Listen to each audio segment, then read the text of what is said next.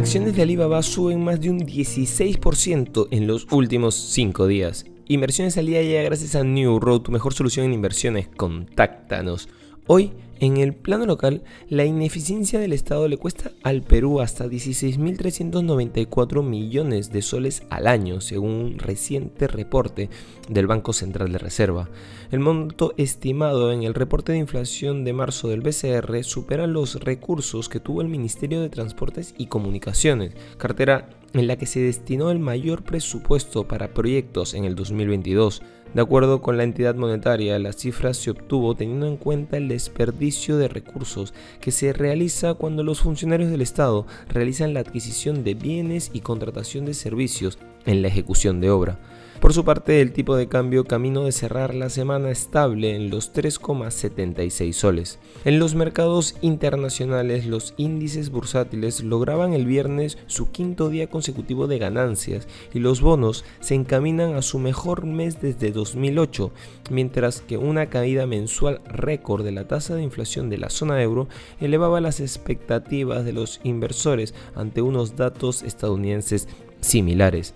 Con un primer trimestre repleto de acción que también está llegando a su fin, las acciones mundiales consolidaban una subida del 6% en lo que va de año.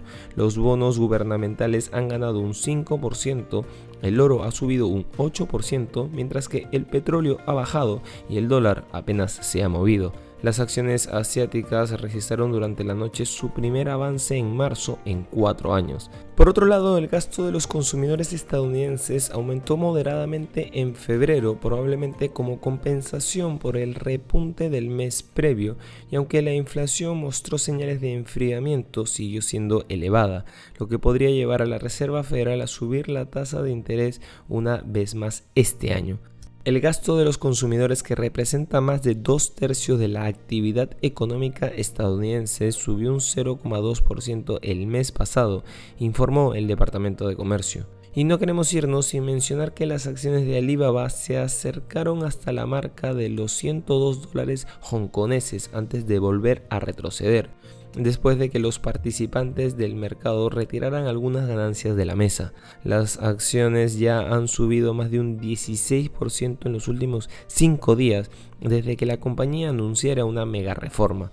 Anteriormente, Alibaba había anunciado sus planes de dividirse en seis entidades independientes, con el objetivo de conseguir una mayor eficiencia en sus operaciones. La compañía planea explorar la recaudación de fondos o la cotización de la mayoría de sus unidades. Estas han sido las noticias más importantes de hoy, viernes 31 de marzo del 2023. Yo soy Eduardo Ballesteros. Que tengas un feliz viernes.